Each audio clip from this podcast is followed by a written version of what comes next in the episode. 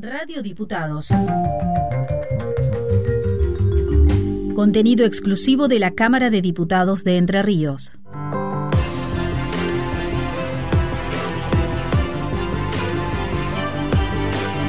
Con luz y taquígrafos.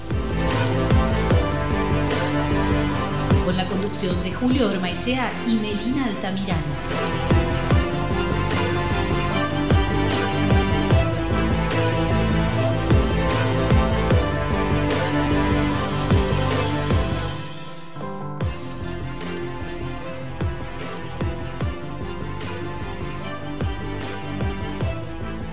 Saludos cordiales a la audiencia de Radio Diputados.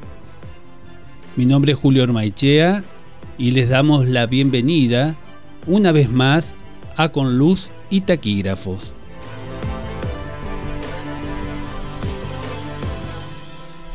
Como es habitual, me acompaña Melina Altamirano. ¿Cómo estás, Meli?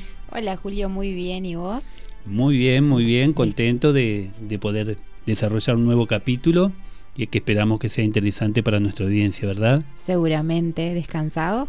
Sí, un con muchas ganas. Sí. Ya extrañábamos volver al programa, así que. Bueno, retomamos, la actividad, el ritmo y bueno, esperemos que nos salga lindo este, este, este nuevo encuentro. Seguramente que sí. bueno, la asistencia técnica, como es habitual también, está a cargo del señor Franco Bravo que se está tomando unos matecitos calientes en esta tarde gris, ¿eh? en esta mañana gris. Eh, y bueno, Meli, eh, ¿le recordás a nuestra audiencia cómo se pueden comunicar con nosotros? Sí, lo pueden hacer a través de la radio, del WhatsApp de la radio, al número 343 475 5743 y si no también nos pueden escribir al correo electrónico eh, que es ciclo con luz y taquígrafos arroba gmail.com y bueno ahí nos dejan sus novedades, sus saluditos. Ah, otra cosa que quería nombrar, no dejar en pasar el saludito que tuvimos en el último programa, así que bueno, quisiéramos saber algún día quién, ¿Quién fue? ¿Quién eh? fue? Bueno. Pero le mandamos un beso grande si nos está escuchando. Un saludo a la persona que, tan gentilmente, con, con, tanta, con tanto cariño. La verdad que eh, nos emocionó, ¿no es cierto, Meli, recibir un, Muy ciertamente. un saludo y de ese tenor. Exactamente. Y también un beso a Jorge Bravo y a todo eh, el equipo que trabaja con ellos, porque estuve escuchando el programa donde estuviste vos, Julio, que qué hermoso poder compartir con ellos después de la entrevista. Y bueno, le mando un beso porque sé que nos escuchan también siempre, así que un besote grande desde acá a Jorge Bravo, a, Diana Campi y a Asad Abbasumian. ¿eh? a los tres, un saludo cordial. Eh, bueno, porque como dijo este Emiliano Mirano, estuve hace una semana en una entrevista en la BCN Radio, la radio del Congreso de la Nación, y bueno, este, contando un poco de también de nuestro programa eh, y un poco también de nuestra profesión. Exactamente. Bueno, están dados los saluditos, así que ahora podemos proseguir. Echamos a andar, Noeli. Exacto.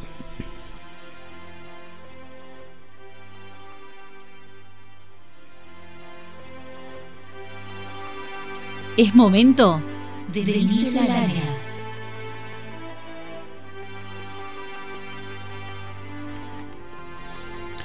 Y en el segmento de misceláneas del día de hoy tenemos preparado un una referencia eh, científica sobre la utilidad de escribir a mano y las ventajas, eh, los beneficios que reporta. Si bien no está dedicado específicamente a la taquigrafía, sino a la escritura en general, también es válido, eh, por lo que dice este informe, para la taquigrafía de lápiz y papel, para ese tipo de taquigrafía.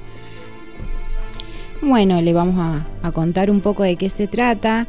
Eh, ¿Por qué escribir a mano promueve un mejor y más veloz aprendizaje? La práctica de escribir a mano puede mejorar la, la alfabetización involucrando las habilidades motoras. A ver cómo es el tema, Meli. Los puntos claves son, escribir a mano involucra habilidades motoras específicas que solo se involucran al escribir a mano con una pluma o lápiz. Un nuevo estudio del aprendizaje, escribir a mano y alfabetización muestra que promueve un aprendizaje más veloz que al no hacerlo. La ventaja del aprendizaje obtenido al escribir a mano puede ser ligada a la experiencia motora perceptual al escribir a mano. La letra cursiva involucra relaciones cerebrales sensomotoras que no, no se activan al escribir en digital. Esto mejora el aprendizaje. Bueno, nos llamó la atención este estudio que se ha hecho, eh, una nueva investigación de la Universidad Johns Hopkins sugiere que la práctica de la escritura a mano afina las habilidades motoras y crea una experiencia perceptivo-motora que parece ayudar a los adultos a aprender habilidades generalizadas relacionadas con la alfabetización. Sorprendentemente más rápido y significativamente mejor que si intentaran aprender el mismo material escribiendo en un teclado o viendo videos. ¿Eh? Este es, un estudio que ha sido publicado en la revista eh, Psychological Science, ciencia psicológica, y una eh, revista científica. Y bueno, ya los investigadores, Robert Whaley y Brenda Rapp, llevaron a cabo un experimento de dos fases que involucró a 42 alumnos, perdón, adultos que no hablaban eh, árabe divididos aleatoriamente en tres grupos de estudiantes, escritores manuales, mecanógrafos y observadores de video. Estos 42 adultos los dividieron así y les enseñaron, les mostraron material para aprender de la lengua árabe. Y bueno, esto ha dado como resultado que las personas, el grupo que digamos se dedicó al eh, adquirió aprendizaje en forma manuscrita, eh, fueron más veloces en aprender, eh, digamos, el alfabeto árabe y demás. Claro. Bueno, es un estudio preliminar, pero también podemos relacionarlos con algo que hemos mencionado ya en nuestro programa de ese taller que se está desarrollando en Australia por Carmel Taylor, una ex taquígrafa que está usando la taquigrafía como taller de la memoria, para adultos mayores. ¿eh? Bueno, todo, está relacionado con todo y parece ser entonces que la escritura manuscrita en general y taquigráfica manuscrita en particular, eh, eso lo agrego yo, no está en el estudio, estaría eh, ayudando, digamos, a eh, aprender en forma más rápida. ¿Cómo ayuda la escritura a mano cuando se aprende a leer? Al aprender a leer, los autores postulan que la escritura a mano crea una experiencia perceptual motora el simple acto de escribir a mano proporciona una experiencia perceptual motora que unifica lo que se está aprendiendo sobre las letras, su forma, sus sonidos y sus planes motores, que eh, a su vez crean un conocimiento más rico y un aprendizaje verdadero más completo, dijeron los investigadores en un comunicado de prensa. Bueno, entonces agarrar un poco más eh, seguido el lápiz ¿eh? y los teclados nos ayudan porque la vida moderna, el teclado, las pantallas y demás, pero este parece que también el lápiz, el viejo... es que es realmente así, uno cuando se pone a escribir a mano, uno se detiene a pensar y a qué forma le está dando la letra, si está bien escrito. Cuando uno por ahí escribe un mensaje, no se detiene tanto como cuando escribe a mano. Y me ha pasado que por ahí los psicólogos, viste, que te hacen escribir, cuando vas a terapia te dicen, anda escribiendo lo que te pasa. Y bueno, cuando uno escribe también se detiene a pensar lo que está pasando, por qué tal cosa y tal otra tiene algún, algún significado, por algo buscan que vos escribas y te pongas, te detengas a pensar. Así que tiene que ver mucho con la memoria para mí también. Bueno, eh, sí, Probablemente sí, y, esto también es una, no es una, eh, solamente un acto intelectual, sino motriz. Entonces hay que sincronizar las dos cosas, las dos el movimiento y la parte perceptual, como dice aquí. Bueno, con esto cerramos este segmento de miscelánea del día de hoy.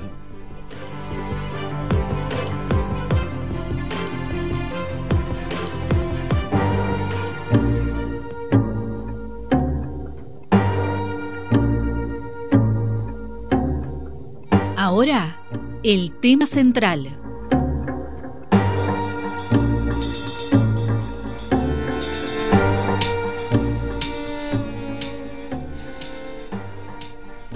Y en el tema central del día de hoy vamos a iniciar un ciclo de eh, historia de la taquigrafía, que comenzaremos por la antigua Roma. Eh, y bueno, podemos, ayudados de eh, una reseña histórica del arte taquigráfico eh, de Juan Cornejo Carvajal, eh, un libro de historia publicado en Madrid en el año 1889, dice que el arte, el desarrollo del arte taquigráfico, alcanzó durante el Imperio Romano, perdón, el desarrollo que el arte taquigráfico alcanzó durante el Imperio Romano superó las expectativas de aquellos ilustres varones que se interesaron por el adelanto de este arte. Convencidos los romanos de las ventajas que indudablemente les había de reportar la posesión y práctica de la escritura veloz, establecieron numerosas escuelas de taquigrafía que, según algunos, solamente en Roma alcanzaron el número de 300.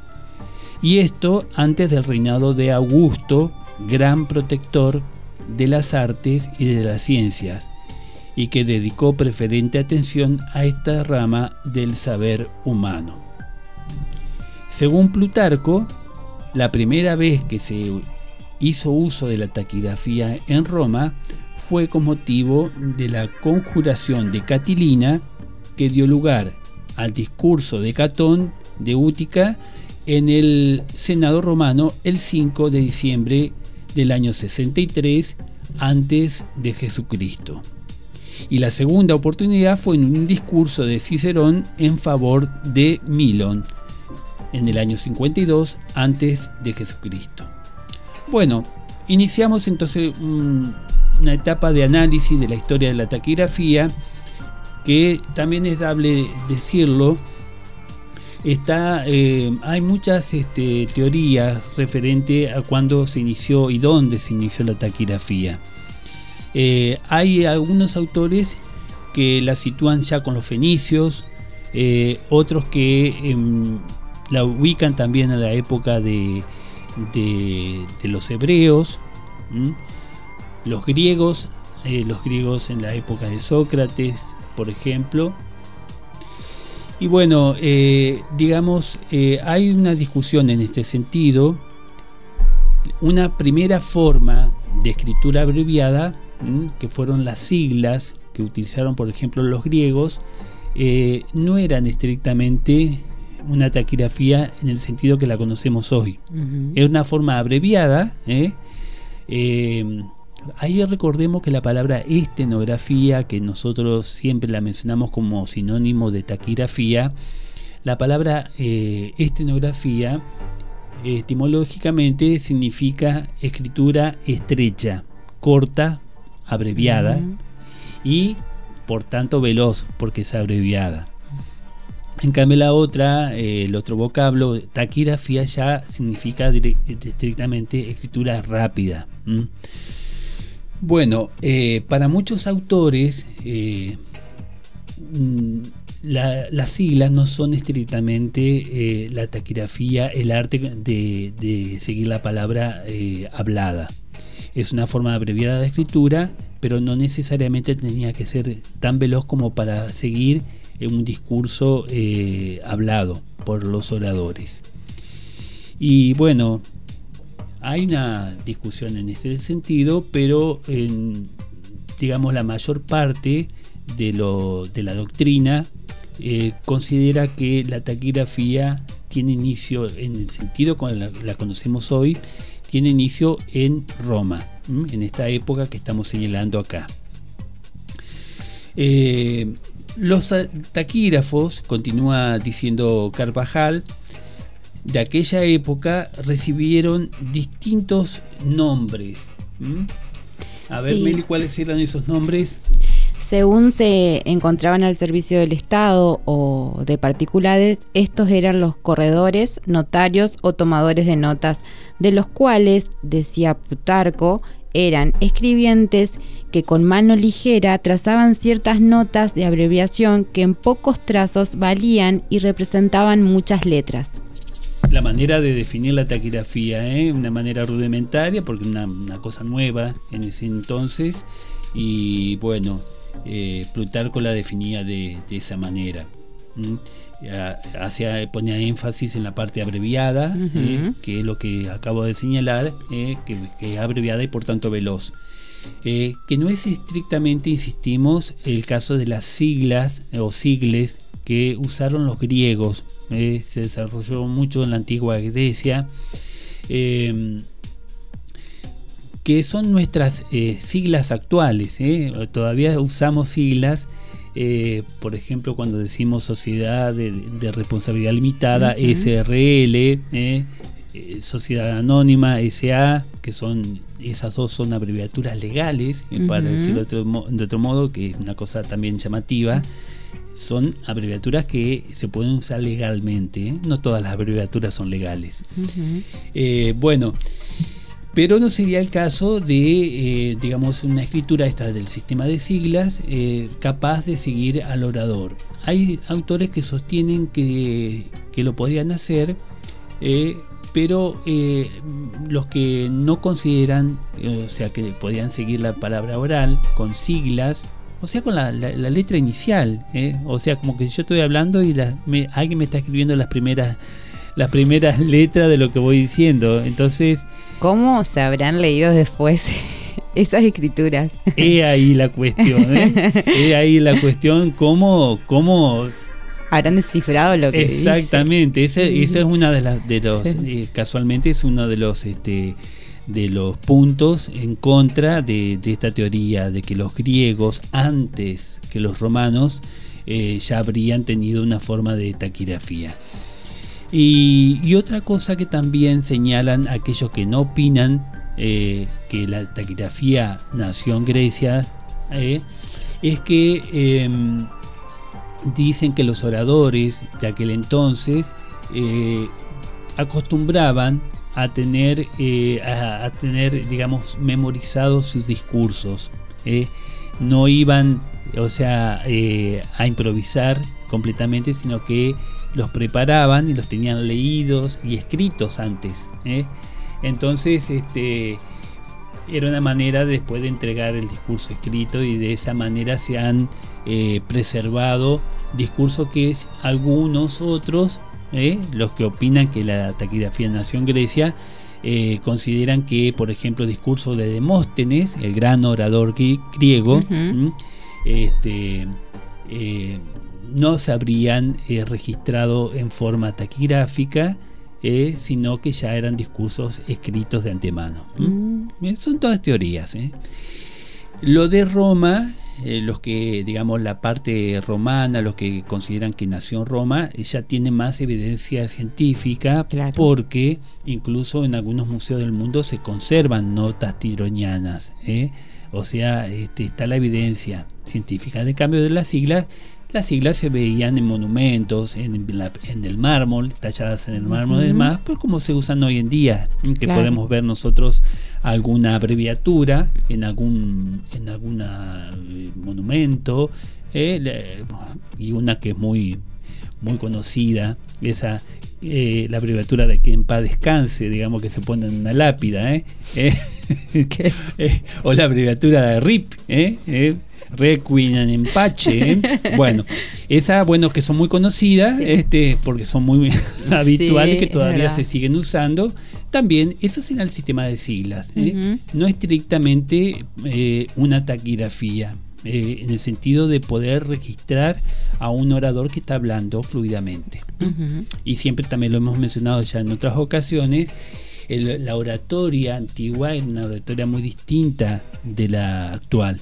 Exacto. El orador era, hablaba en forma mucho más pausada, se hacía mucho hincapié en la elegancia eh, de la pronunciación de un discurso.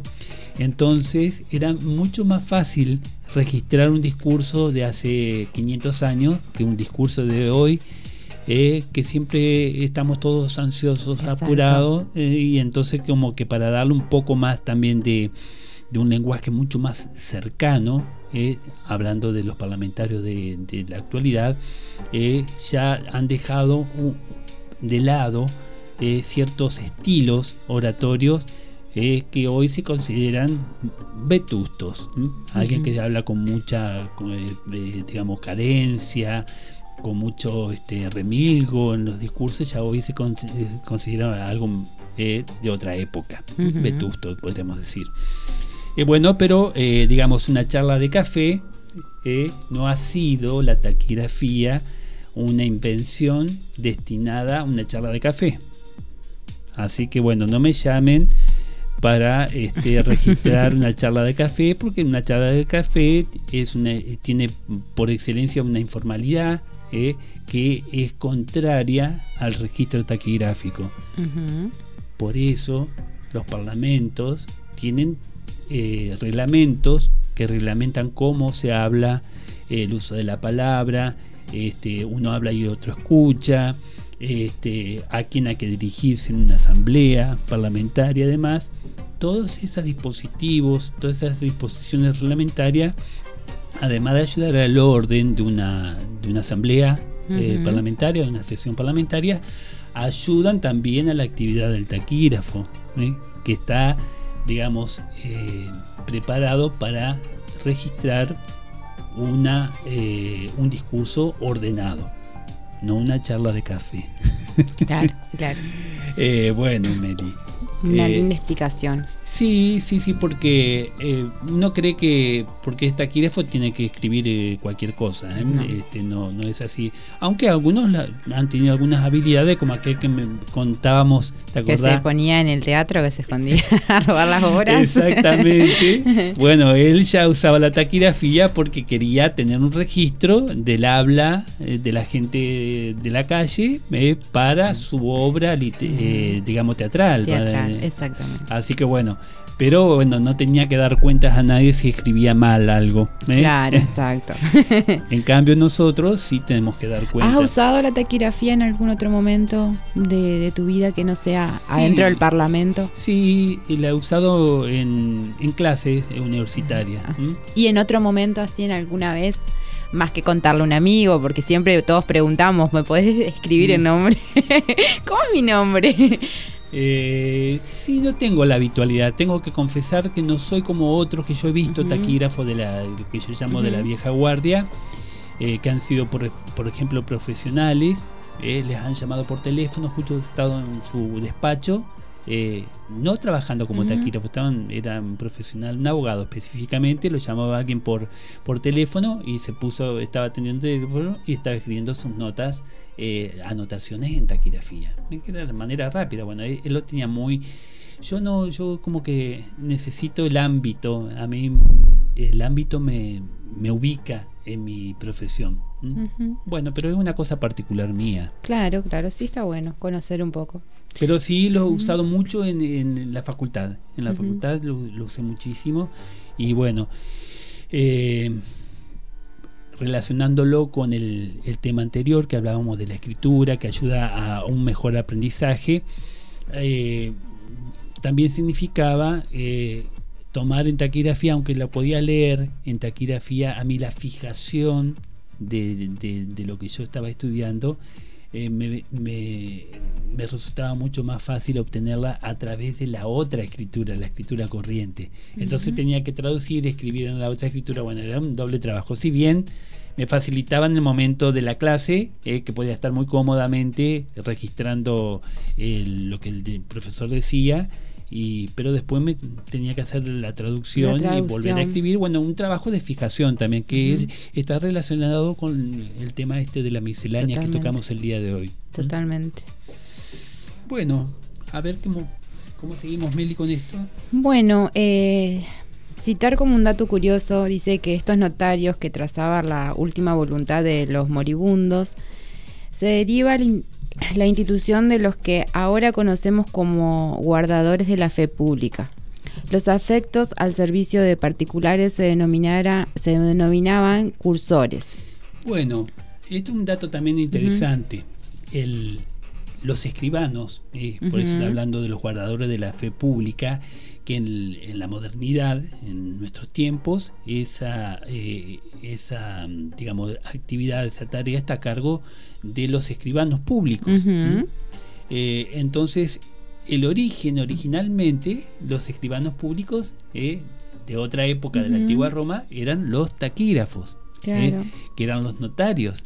Que Y a los, y a los, a los escribanos públicos en la actualidad también se los, se los llama genéricamente notarios. Notarios. El registro notarial, por ejemplo, se refiere a un registro de escribanos públicos.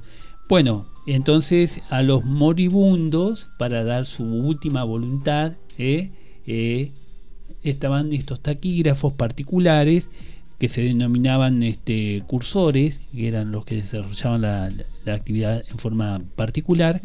Bueno, escuchaban lo que el, el- que está, digamos, eh, al moribundo, ¿no es cierto?, Eh, que está en su última enfermedad, este, eh, les escribía en taquigrafía lo que hablaba la persona que- y era el, te- el testamento, una, una forma de testamento. Y también por si lo veían a alguien no lo pudiera descifrar tan fácil. Ah, Claro, habría que ver que si eran tan este, fedatarios, si eran eh, honestos y transmitían exactamente Claro. la voluntad de- del moribundo. Bueno, creeríamos que, que sí. sí, que sí, que- obviamente. Los taquígrafos tomaban sus notas sobre tablas enceradas, eh, grabándolas por un medio, por medio del esti- estilo, borrando continuamente lo, lo escrito a su reproducción en escritura ordinaria. Así que eran unas tablillas enceradas y con este estilo, con este punzón, Punzón. eh, iban escribiendo y bueno, después borrón y cuenta nueva. eh. Borraban así la, la, la cerita, le pasaban alguna tablilla o algo y la dejaban lisita de nuevo. Este, para poder seguir. Bueno, y utilizaban también los romanos la taquigrafía para la reproducción de los discursos en los debates de las asambleas públicas, colocándose como hoy los notarios eh, en el hemiciclo para ver y oír mejor cuanto en ella se decía. En los tribunales de justicia, en las iglesias y en las escuelas, para la reproducción de las explicaciones de los profesores, no era raro encontrar también taquígrafos. ahí está lo En que- todos lados estaban. Exactamente. Bueno, acá eh, este historiador Carvajal eh, está dando cuenta de que en Roma estaba muy extendida Sí. eh, la- el aprendizaje de la taquigrafía, La taquigrafía. Y, y, digamos el ejercicio de la taquigrafía. Bueno, eh, después vamos a ver que no todos están tan de acuerdo como que era tan esten- extendido el, el uso de la taquigrafía por cualquier persona, digamos. Claro. Eh, pero acá está interesante, bueno, la asamblea pública, que es el trabajo preponderantemente, por lo menos en la Argentina, eh, la, la taquigrafía se ha desarrollado eh, en forma preponderante en los parlamentos, en las legislaturas, en el Congreso de la Nación, etcétera. No ha tenido así tanto de- desarrollo en la justicia, cosa que eh, no sucede, por ejemplo, en los Estados Unidos. En los Estados Unidos la mayor parte de los taquígrafos o estenotipistas, estos, eh, la ta- taquigrafía con, a, a máquina, digamos, Sí, sí. eh, la mayor parte son los judiciales, eh, como vemos en las películas, Claro. que están en cada juicio, eh, está el, el reporter, se llama, eh, el, el que está registrando eh, todo lo que se está debatiendo judicialmente y bueno, tienen toda una forma también de, de, de desarrollar esa actividad que tiene su particularidad, tiene su tarifa, tiene, bueno, eh, no, el taquígrafo no está, eh, no traduce todo lo que está escribiendo. solamente traduce lo que las partes eh, le piden. Y para esto cobra un servicio. Entonces este, tiene otro, otro tipo de organización distinta de lo que sucede en los parlamentos. ¿eh? Pero es una taquigrafía también.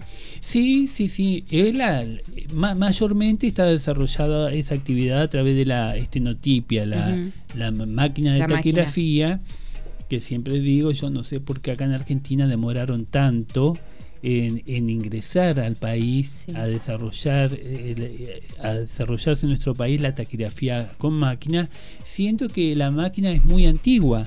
¿eh? inicialmente fue mecánica la, la, máquina eh, la Michela inventada por un italiano en la década de 1870 que era mecánica esa máquina tan simpática porque las teclas parecen las teclas de un pianito de un piano, eh, bueno, después esa máquina se fue desarrollando, después se le incorporó un software de computación y demás, digamos, ya está con otro desarrollo tecnológico, pero digamos, eh, yo siempre mm, pienso y no encuentro respuesta todavía porque en Argentina eh, esas máquinas empezaron a conocerse en forma más o menos masiva entre los profesionales recién a finales de los años 90, principio de los del año 2000, cuando eran muy antiguas. Alguna razón habrá que yo desconozco. Claro. Eh, no, y acá también en esto que contaste vos, Meli, que leíste, dice que también estaban en, las iglesias. las iglesias también fueron otro lugar de, de, mucho uso de la taquigrafía, no en nuestro país. El Vaticano. Eh, en el Vaticano, eh, en las primeras iglesias de la, e, de la era cristiana, y después, como veremos más adelante, en algún capítulo ya puntual donde desarrollaremos el tema de la taquigrafía en la iglesia, eh, sobre todo en las iglesias anglicanas. Las iglesias protestantes usaron mucho de la taquigrafía. Tanto es así que es común ver los textos de taquigrafía reproducciones de sermones y demás, eh, porque estaban los creadores, los inventores de estos sistemas, eh, eran muy religiosos, eh, y entonces también incluían, digamos, el, entre los textos escritos en taquigrafía, para prácticas, digamos, sermones o discursos bíblicos de los evangelios y demás. Y también, como contamos también no hace mucho, que no tengo muchos datos porque una oyente me ha preguntado eh, dónde estará la Biblia que Guillermo Parodi le obsequió al presidente Sarmiento, la Biblia escrita en taquigrafía. Toda una Biblia escrita en taquigrafía.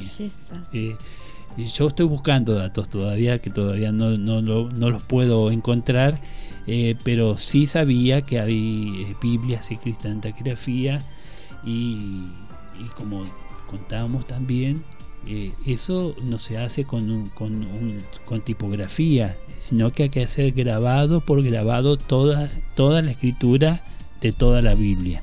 Un trabajo artesanal realmente mm, de dimensiones monumentales. En el caso de la Biblia, tengo entendido también que el Quijote ha sido escrito en, taquigrafía. Eh, es un, bueno, eh, si alguien llega a tener un dato de dónde puede llegar a estar esa Biblia, lo, lo puede, nos puedes escribir en nuestro mail algo para que podamos seguir investigando. Así que bueno, le dejamos esa, esa tareita a nuestros oyentes si tienen algún dato que nos puedan aportar, nos vendría muy bien. Exactamente, y además en las cátedras universitarias, que así como yo lo usé, era muy común, incluso en Argentina, que los profesores universitarios de las más importantes universidades del país contrataran taquígrafos para eh, registrar sus clases. Después esas clases, eh, digamos, eh, con el trabajo ya de traducción del taquígrafo y algunos controles y demás, se publicaban, se publicaban en forma de libros. Y hay libros que están muchos, yo he tenido ocasión no de tenerlos en mis manos, pero sé que existen.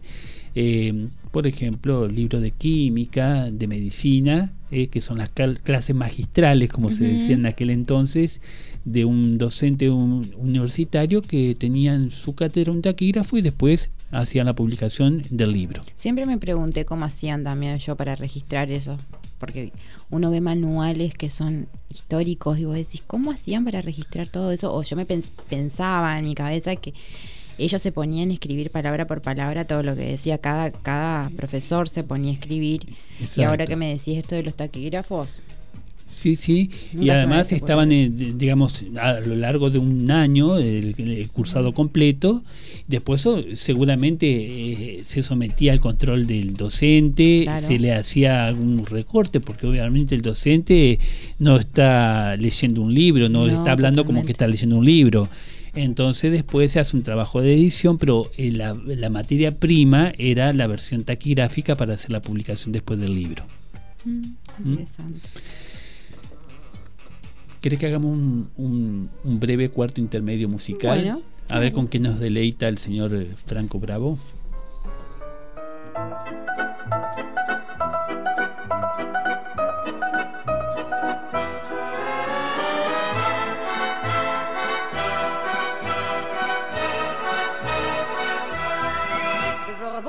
En fête et en délire, suffocant sous le soleil et sous la joie.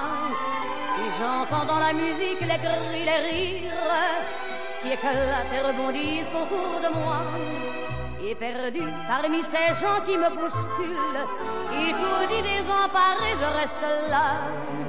Quand soudain je me retourne, il se recule, et la foule vient me jeter entre ses bras. Emportés par la foule qui nous traîne, nous entraîne, écrasés l'un contre l'autre, nous ne formons qu'un seul corps. Et le flot sans effort nous pousse enchaîner l'un et l'autre, et nous laisse tous deux épanouis, enivrés et heureux. Entraînés par la foule qui s'élance et qui danse une folle farandole, nos deux mains restent soudées. Et parfois soulevés, nos deux corps enlacés s'envolent et retombent tous deux épanouis, enivrés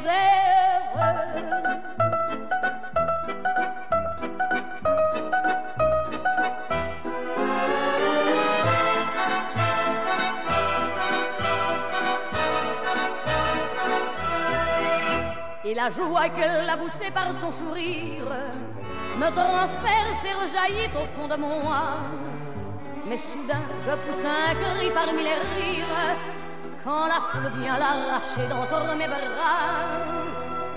Emporté par la foule qui nous traîne, nous entraîne, nous éloigne l'un de l'autre, je lutte et je me débat. Mais le son de ma voix s'étouffe dans le rire des autres, et je crie de douleur, de fureur et de rage, et je pleure et traîné par la foule qui s'élance et qui danse une folle farandole, je suis emporté au loin. Et je crispe mes poings maudissant la foule qui me vole, l'homme qu'elle m'avait donné que je n'ai jamais retrouvé.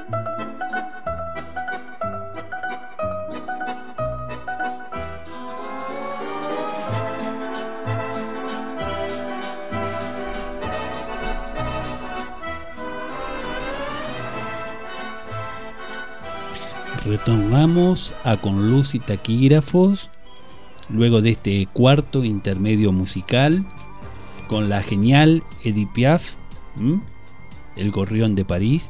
¿Te gusta Edith Piaf? Hermosísimo. La Full, ¿eh? la multitud, ¿eh? el, el nombre del tema que ha elegido el señor Franco Bravo.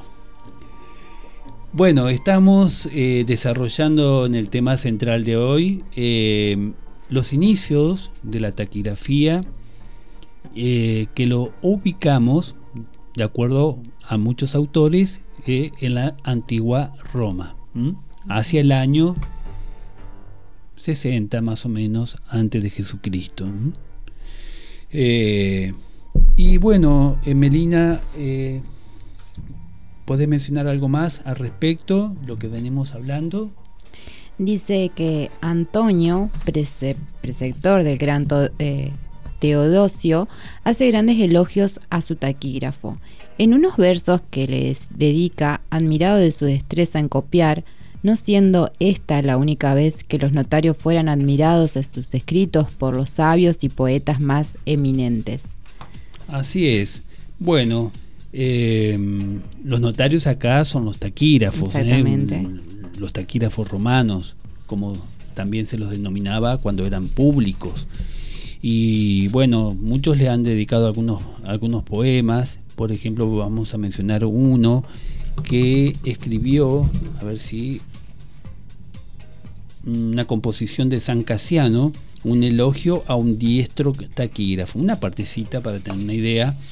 Eh, joven taquígrafo diestro, corre y tu papel prepara, sobre el cual con simples rasgos largos discursos trasladas, con más brevedad que otros escriben una palabra. ¿Mm? Qué hermoso. Así que bueno, estaba admirado de su taquígrafo y se inspiró para escribirle algún, algún poema mucho más largo del que hemos mencionado. Pero bueno, para tener para botón más eh, falta eh, basta una muestra, como dice el dicho. Y bueno, eh, también hemos dicho que mm, hay una, digamos, distintas vertientes que eh, sitúan eh, en un tiempo, en una cultura, en otra, el origen de la taquigrafía. Y, por ejemplo, Guillermo Parodi, el primer catedrático que tuvimos en el país eh, de taquigrafía, aquel que se hizo cargo de la cátedra de taquigrafía en el Colegio Nacional de Buenos Aires, esa cátedra que creó eh, por, se creó por iniciativa del presidente Sarmiento en 1869. Eh, Guillermo Parodi, en su manual de fonografía española, dice que la mayor parte de los sabios opina que el arte de las abreviaturas era ya conocida de los fenicios, habiéndolos estos transmitido a los griegos, de, y que después pasó a Roma bajo el nombre de los sigles o las siglas, ¿no es cierto? El cual consistía en escribir la primera letra de cada palabra. Este autor se hace eco de aquella postura que dice que eh, de los fenicios pasó a los griegos y de los griegos pasó a Roma, que no es la postura generalizada, pero bueno, es una vertiente que opina que fue así. Y dice que colígese, se considera que fácilmente cuál sería la confusión que reinaría en dicho método, pudiéndose dar a cada una, a cada letra un sinnúmero de interpretaciones. Esto es lo que vos has dicho hoy, Melina, eh, cómo traducirían, eh? si eran las primeras letras, eh, estas siglas, lo que registraban estos, estos Aparte, ¿qué significado le daban a esa palabra? Porque, no sé, por ahí nosotros nombramos de tal forma algo que otra, para otra persona es otra cosa. Y entonces, bastante. Exactamente, esto dio lugar ya en Roma que uno de los emperadores eh, llegara a prohibir las siglas por la confusión que generaban eh, eh, en la legislación, porque se traducía mal, se, le, se, se transcribía mal, Claro. porque daba, este, digamos, distinto sentido a, la, a las eh, exposiciones del orador, del orador, perdón. Aparte, después de esas leyes también se, se interpretan de otra forma, también hasta el día de. Si hubiesen seguido, ¿no? Exactamente. Por eso el emperador Diocleciano mandó, eh, digamos, a, a que se prohibiese eh, el, el uso de las siglas. Y después lo hizo otro, otro emperador más, que ahora no lo tengo a mano para mencionarlo, pero bueno, quiere decir que se generó un problema, un problema ya a nivel legal, eh, institucional, por este uso de las siglas. Por eso muchos autores, insistimos, no consideran a las siglas eh, una estricta taquigrafía. Es una manera abreviada, pero no es en esencia eh, eh, una taquigrafía. Bueno, eh,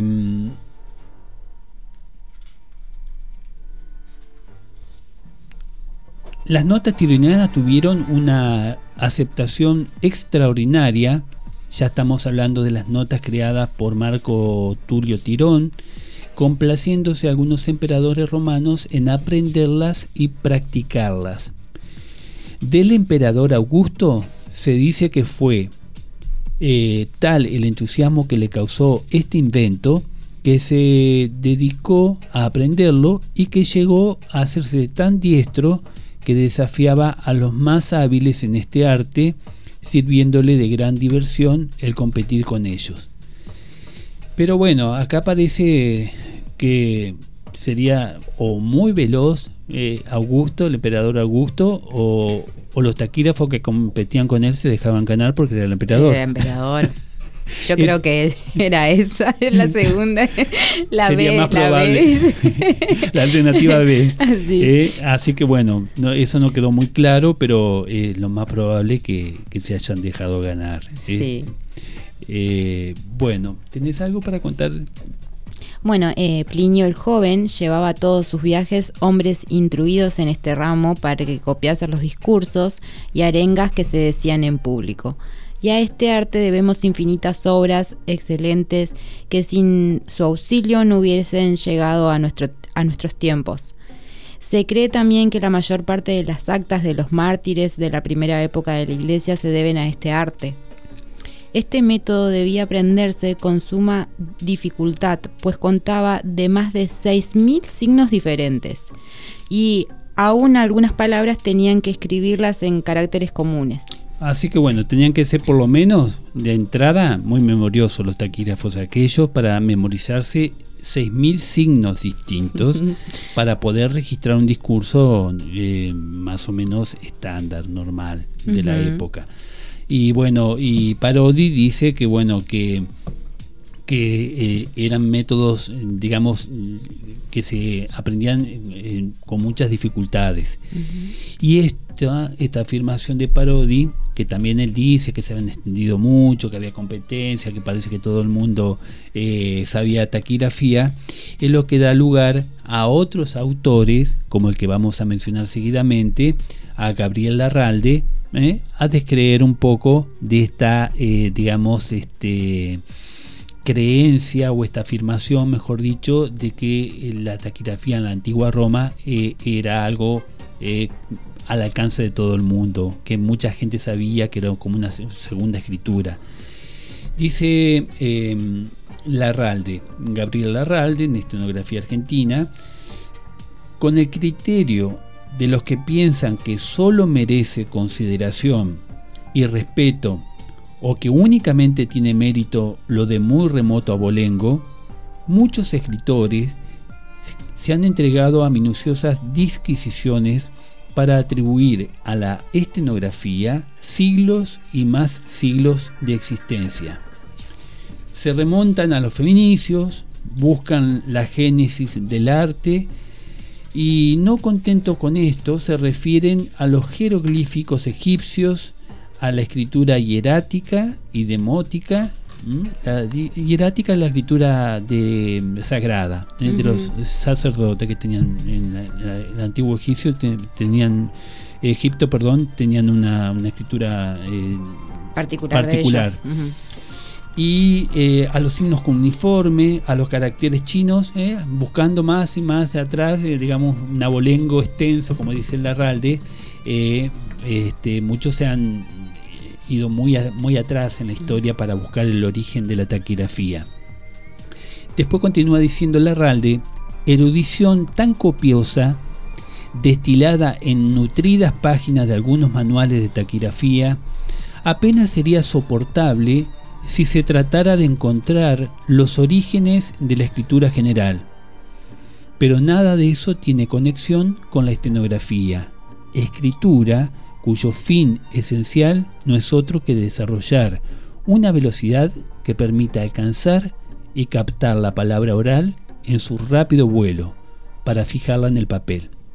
¿Mm? Así que ya Larralde puso, eh, fijó su postura, Su postura. eh, de que él no considera que eh, sea muy lejana, demasiado lejana, eh, el origen de la taquigrafía, como han llegado algunos a- hasta los fenicios, a la época de los fenicios o, lo- o los egipcios. ¿eh? Tales escritores en sus divagaciones nos hablan del entusiasmo que esta escritura despertaba entre monarcas, sabios y estudiosos, magnates y plebeyos, chicos y grandes, que se entregan con pasión al ejercicio del nuevo arte, a tal punto que se fundaban escuelas especiales que no daban abasto a la demanda. ¿Mm?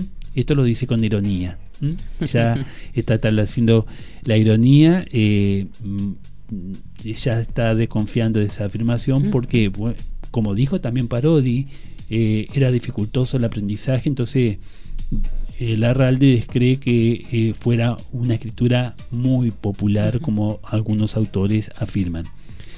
Tanta popularidad y vulgarización y tanto entusiasmo en aquellos tiempos por una escritura que presentaba en sus comienzos tanta dificultad es sorprendente.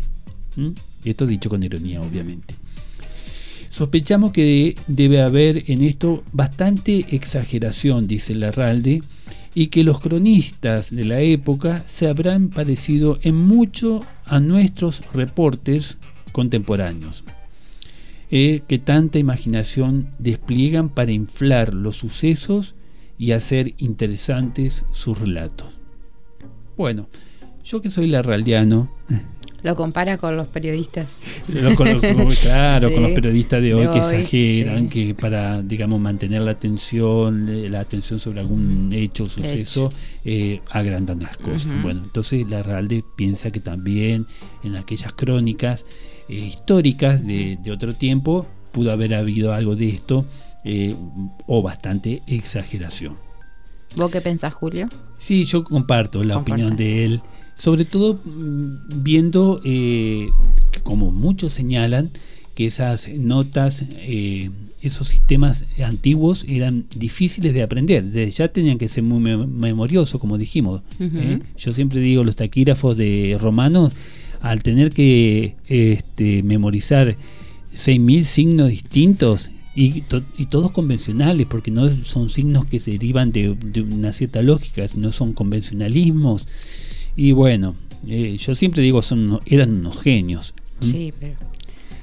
hay- habría que estar en ese momento. Yo también lo dudo. lo dudo.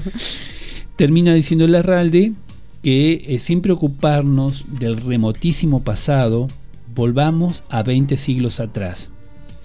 Y empecemos por las notas tironianas, de las cuales en varios museos europeos se encuentran algunos ejemplares que comprueban la existencia de la taquigrafía en aquella época. Larralde se va a lo, a lo, a lo que se puede comprobar. ¿eh? Claro. Así A que no, claro, sí, eh, no niega tajantemente, digamos, alguna de las afirmaciones anteriores, pero se va a los hechos, Sí, a, lo- tienen prueba, al objetivo, sí. exactamente. Eh, bueno, y, y dice él, tomamos este punto de partida, las notas tironianas, recordamos, porque asociaciones calificadas que de estos asuntos se ocupan han convenido en reconocer que el inventor de las notas tironianas, o sea, de la taquigrafía romana, fue Marco Tulio Tirón, talentoso esclavo de Cicerón, el célebre orador que combatió a Catilina y legó a la posteridad sus fogosas catilinarias.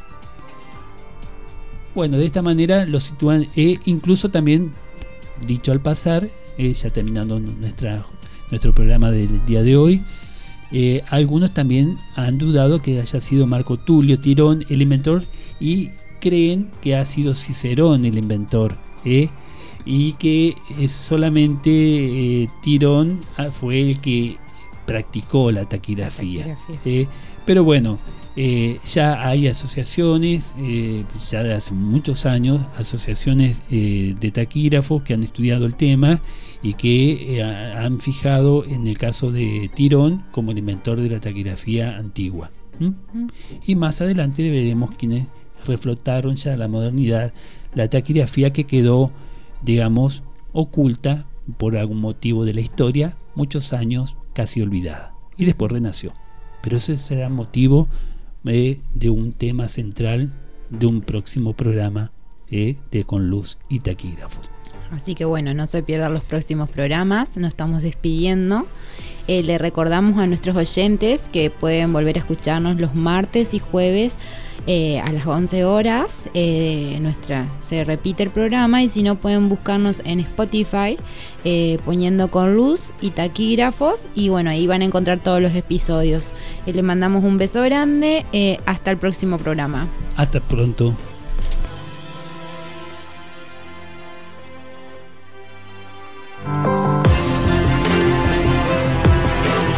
Hasta acá compartimos con luz y taquígrafos.